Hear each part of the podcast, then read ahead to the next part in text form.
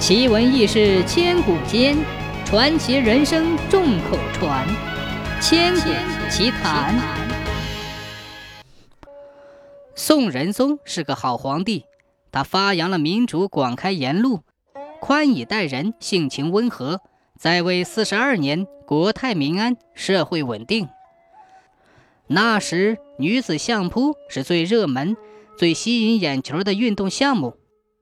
每当有赛关索、黑四杰等相扑明星出场演出，东京城里常常是万人空巷。有文字记载，女子相扑出现在晋朝，于父所著的《江表传》中描写了皇帝叫宫女盛装进行相扑表演的情景。美女拉拉扯扯、娇喘吁吁、环佩叮当的场面一定十分好看。相扑运动的性质决定了运动员为减少对方制约自己的机会，比赛时穿的衣服越少越好。后来差不多是忽略不计，仅用布条遮羞。比赛中难免会有布条被扯下来的尴尬。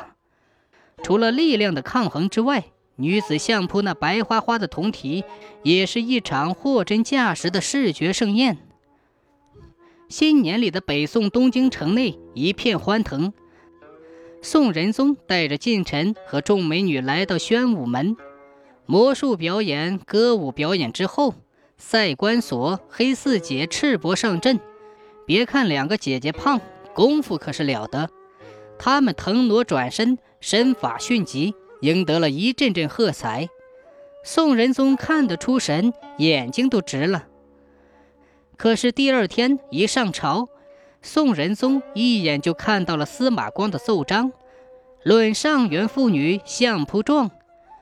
文中老先生严厉指责了宋仁宗贵为天子却如此轻浮，成何体统，并严加禁约，今后妇人不得于街市以聚众为戏。最后强烈要求禁止女子相扑运动。